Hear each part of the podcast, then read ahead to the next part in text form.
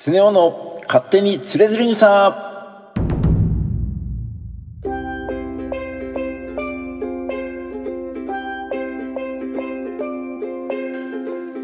この番組は日本三大随筆の一つつれづれ草の内容を楽しく解説しながら日々の暮らしに役立つヒントや明日使えるちょっとした豆知識そして雑談中心でお届けする番組です。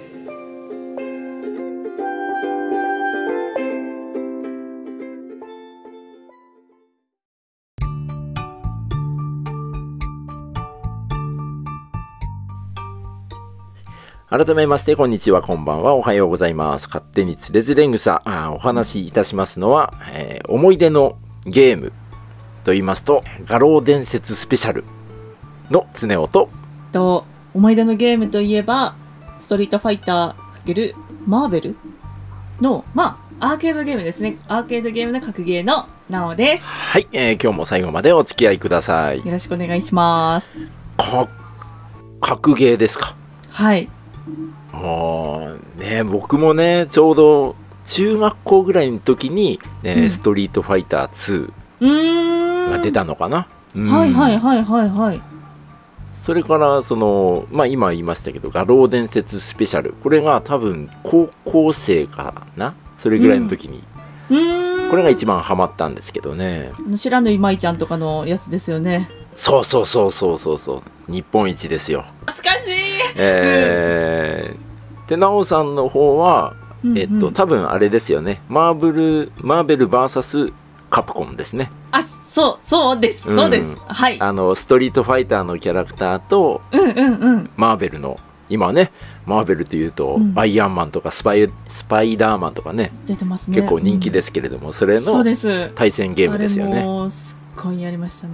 うん懐かしいあれもよくやったな。あそうなんですか。私あの時小学校、うん。多分3年生とかなんですけどなんか、うん。あのまあ、生意気なガキだったのでその休み時間とか男の子といつもこう喧嘩してこう走り回ってるみたいな子で。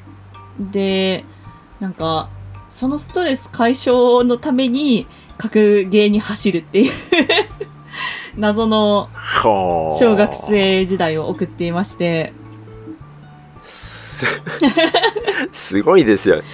なね自分もねあのまあ格闘ゲームやってましたけどうん。実は対戦になると、はい。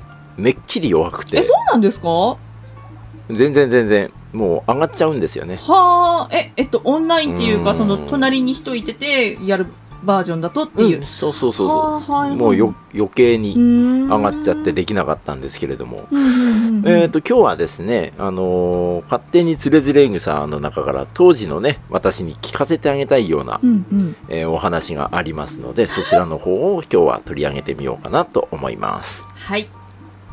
えーでですね、えー取り上げますのはつれづれ草の110段。うんうん。ゲームの上手な人にえアドバイスを受けたというお話です。うんうん。ということで、えー、なおさんに原文を読んでもらうという形になりますけれども、えー、なおさんそれではよろしくお願いいたします。はい。読ませていただきます。第110弾ゲームが上手な人。ゲームが上手な人にどうやったらいつも勝てるのですか？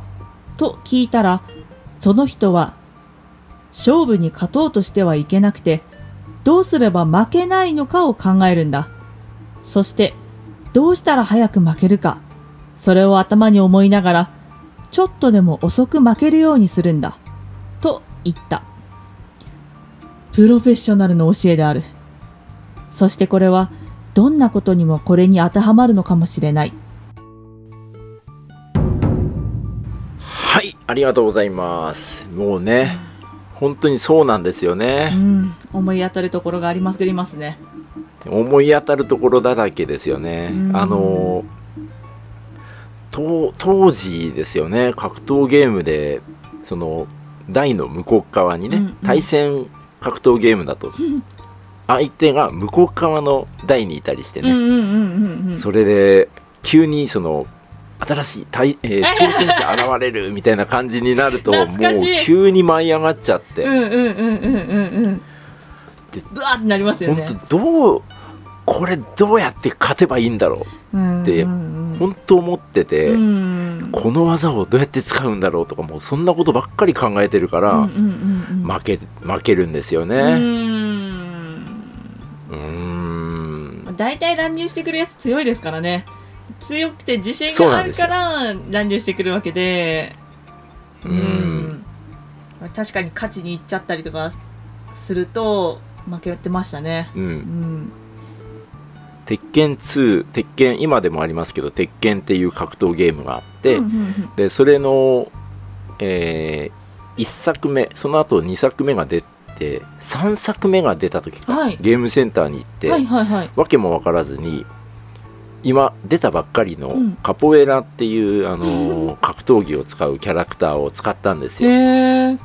足のやつ。でうん。当時技の出し方もそう足そう足を使う。う。んうんうん。で何も技も何も分からなくて、うんうんうんもう適当にこんな感じかなってやってると、うんうん。対戦で入られたんですけど、うん。負け負けないんですよ。えそうなんですか？負けないんですよだから多分この今の110段の話からすると、うん。本当に勝とうとしてなかったんですよねその時、はいはいはいはいはいはいはい。なんかこのキャラクター使ってみようぐらいの感覚でやってると、うんうん負けなかったんですよね、うんでしばらくしてから欲が出るとうん。負けるんです、よくね。よくね。欲が出るんですようね、なおさんはゲームは対戦まあ人と争ったりっていうのうん。もやってたんですか、えーっと対戦はでもまあ私も大概性格悪いんですけど弟とやって、うん。弟をコッパみじんにやっつけるみたいな。あのそれはねうちもでしたね。あるあるでね。あるあるですね。で負けると腹立つんですよね。そうなんですよね。なんかううん。んじゃあハンであげるよみたいな上から目線なこと言ってみたりとかね。そうそうそうそう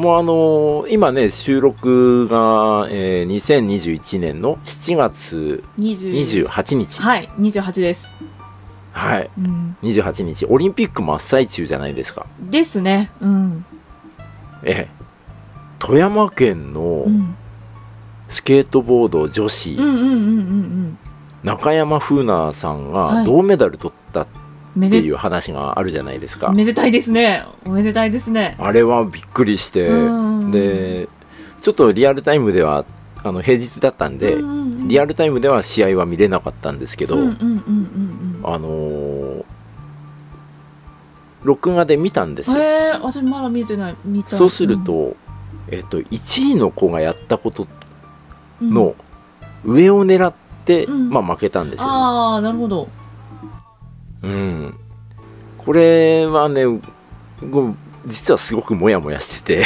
はあ。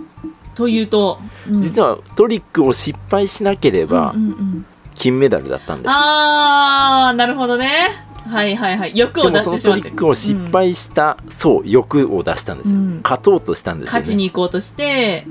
勝ちに行ったらうん。失敗して、うんうんま、負けちゃったっていう、うんはいはいはい。ここだけ取るとあのーまあ勝勝ち負けっていう話になるんですけど、うんうんうん実際その中山楓うんう奈ん。さんが飛んだ技を見ると、うん。1位の選手と同じような形でそれの1個上のレベルのことをやってったんですよ、そしたらその仕掛けた方としては、うん。その勝ち負けじゃなくて、うんうん。オリンピックっていう舞台で、うん。えー自分の技をうん。金メダルとか関係なくて、残したいって思ったんじゃないかなと思うと、はいはいはいはいはい。勝ち負けじゃないんじゃないかなっていうふうに思っうていたんですよね。うんなんかやっぱメダルもらえたりとか順位で上に行けたらすごい嬉しいんだろうけど私今回のオリンピックでは結構池江璃花子さんとかやっぱ内村航平さんとか、はいはい下積みをして。あそう、ん。なんかあの辺の人たちの生き様を垣間見れる瞬間みたいなのもやっぱすごくうん。なんかいいなと思いますね。なんか池江さんのこう這い上がってくる力というか、うんうん、なんかやっぱそれってすごい私予選に出たっていうところだけで別にメダル狙わなくてもすごいことだと思うし、うん。内村さんとかもなんか今ずっと牽引してきてで怪我して鉄棒だけに絞ってうん。鉄棒ダメだったけれどもそのちゃんとその自分の下の後輩たちが育ってるってバトンを渡すっていうことをきっちりやってるわけで、なんかその辺の、ああそうそうなんですよね。うん、なんかアスリートの生き様っていうかあり方みたいなものをちょっと見,、見るとやっぱああいいなってちょっとおばさんになったのかもしれないけど、ススケボーもねなんか全然そのなんて言うんだろうメダル取らなきゃっていうその脅迫観念っていうかそういう形じゃなくて。そうですね。うん。なんかやばかった楽しかったぐらいの感じでなんか言ってるっていう話聞けば、でもそういういい時代になってきたのかなっていうか。うん。だからなんだろう。ギスギスとした、うん。ギスギスとした勝う負んうん。じゃない、なんかお互い認め合って、うんうんうんお前のいいもん見せてみろよっていうような勝負の仕方になっていってるのかもしれないですよね。う。ん。なんか勝ちに行くために、その本当は自分こういうのチャレンジしてみたいけど失敗したら負けちゃうみたいな時とかにああなんかそのうん。なんだろう。チャレンジしないことを選ぶのが、うん。もしかしたらメダルのためかもしれないけど、そのそうじゃないチャレンジを、まあ、してもいい雰囲気になってきてるのかなっていうか うんうん。なんかそれまあ風菜ちゃんみたいな感じですよね。そうですねそうですね。うんうん。うん。いやーねオリンピックまだまだ続きますけどね、うん。今メダルラッシュ結構ね毎日うん。毎日でメダルが取れてて。金多いですよねしかも多いですよね。金銀銅も。何何かしら毎日出てますよね、うんうんうんいやーこの後ね今あと1週間ぐらい続くんですか？うんあ一週間も続くとか。なんかあんまり把握できてなかった。ん？うん。もうちょっと続くのかな、うんうんうんうんあんまり詳しく知らないっていう。なんとなんとなくなんとなくオリンピックを見る人なんで、うん。うん。うん私もですね。まあまたねいいめいい色のメダルが取れたらうん。いいですね。ですね。勝負に勝とうとせずにね。勝とうとせずにね。楽しみながら。うん。負けないいやなんかちょっ負とけない。い ちょっとずれてきた。負けないように。負けない負けないように。ねそう負けない、まあそういうふうに思います。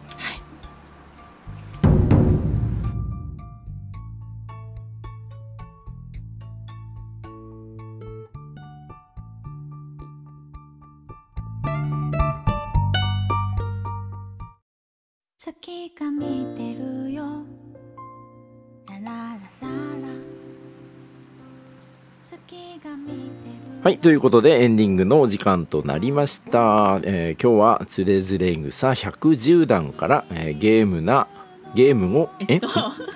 ゲームの上手な人。えっと喋るの下手な私にはゲームの上 ゲームの上手な人の話もカミカミですね、えーすみません。そういう話をしていたんですけれども、ほぼほぼね雑談で終わっちゃいましたね。あああでも結構もう雑談なんでええええまあね。ええ。問題ないです。まあはい。仕方ない、うん。でもまあね自分もやっぱりまあずっとゲームの話ばっかりしてましたけど、ゲーム好きでね。うん。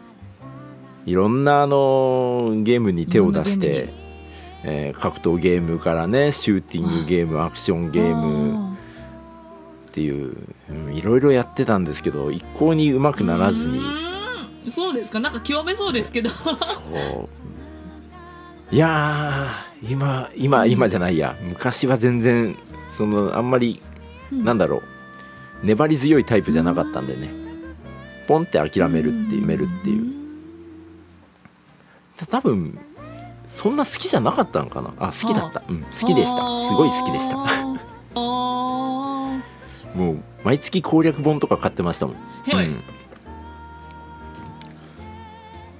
本当にすごいですよ。家に蔵書として100冊ぐらいありますよ。そんなにあるんですか？うん。え？例えばどんな本？えっとねゲーメストっていうねアーケードゲームス。うん。アーケードゲーアーケードゲームの専門誌があってそれを毎月買ってて。ゲーメストってすごい。あれすごいすごいんですよ。名言とかありますからね、えっとザンギュラのダブルウリアッチョっていうね。なんだそれ。インド人を右へとかね。インド人を右へ？うん。え分かる人には分かる系ですよねそれ。分かる人にはめちゃくちゃ有名なえ誤色なんですけどね。へええーあの詳細はうまいことどっかでリンクで貼れたらいいかなと思いますけれど でも最近はですね、まあ、最近もゲーム実はやっててはい。あのどんなゲームですか、将棋をね。将棋を始めたんですけどまさしくこの110段で健康が言ってることとえかぶってくるんですよね。えあの攻めの手と守りの手があって攻めの手を練習していってうん。どんどんどんどん攻めようとするんですよ。はいはいはいはいはい。要は勝とうとしてるんですよね。うんうんうんうんうん。その時の心理って相手の動きをしっかり見てないことの方が多いんですよね。だからど。どう負け自分の負ける姿を全然想像してなくって勝とう勝とうあこへ行ったらあの将棋なんで王将が取れる王が取れるはいってはいうことばっかりに目がいってて自分が責められていることに全く気づいていなかったりするんですよ。はいはいはいはいはいはいはい。うん、だからこういうその守りと攻めとのバランスをしっかりとっていけば、まあ、もうちょっとしたら勝てるようになるのかななんて、えーうん。思っております。うーんなおなおさんは最近はゲームどうです？あ最近でもあんまりゲームやれてないくてでもお母さんが、まあ、LINE のババブルゲームみたいななんかこう、うんうん。ボール飛ばしてやるやつとかやってて。あありますねそういうようなの。うん、であれのこう中ボスみたいなのを倒す時になんか、はいはい。あんま早いこうゲームが得意じゃないんですよ。で、あのボスの時だけお願いって言ってターンが回ってくるので なんかその時にああそこはスピード勝負だから。あ。あそうなんです。ボスボス倒しは私の役割みたいになってて はあそうかそうですよね。ね、ううんちの義理の母親も今 LINE のゲームなんかやってましたね。ああはいはいはいなんかボケ防止とか言ってやってますよねあそういう感じなんだ。わかんないなんかちょっと暇つぶしとボケ防止でやってるっていうようなイメージですねうん、はあ。あ、そうか。うちの母親にもやらせようかな。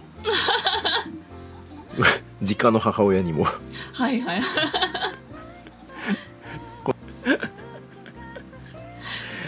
えーという感じで、えー本日はゲームのお話でした。ということで本日の放送ここまでとなります。えー最後までお付き合いいただきこちらの番組は、えー毎週水曜日夕方6時に新しいエピソードを公開しております。えーよろしければフォローボタンポチッとよろしくお願いいたします。えーお話しいたしましたのは、えー昔はテレビゲーム今は将棋の常雄と。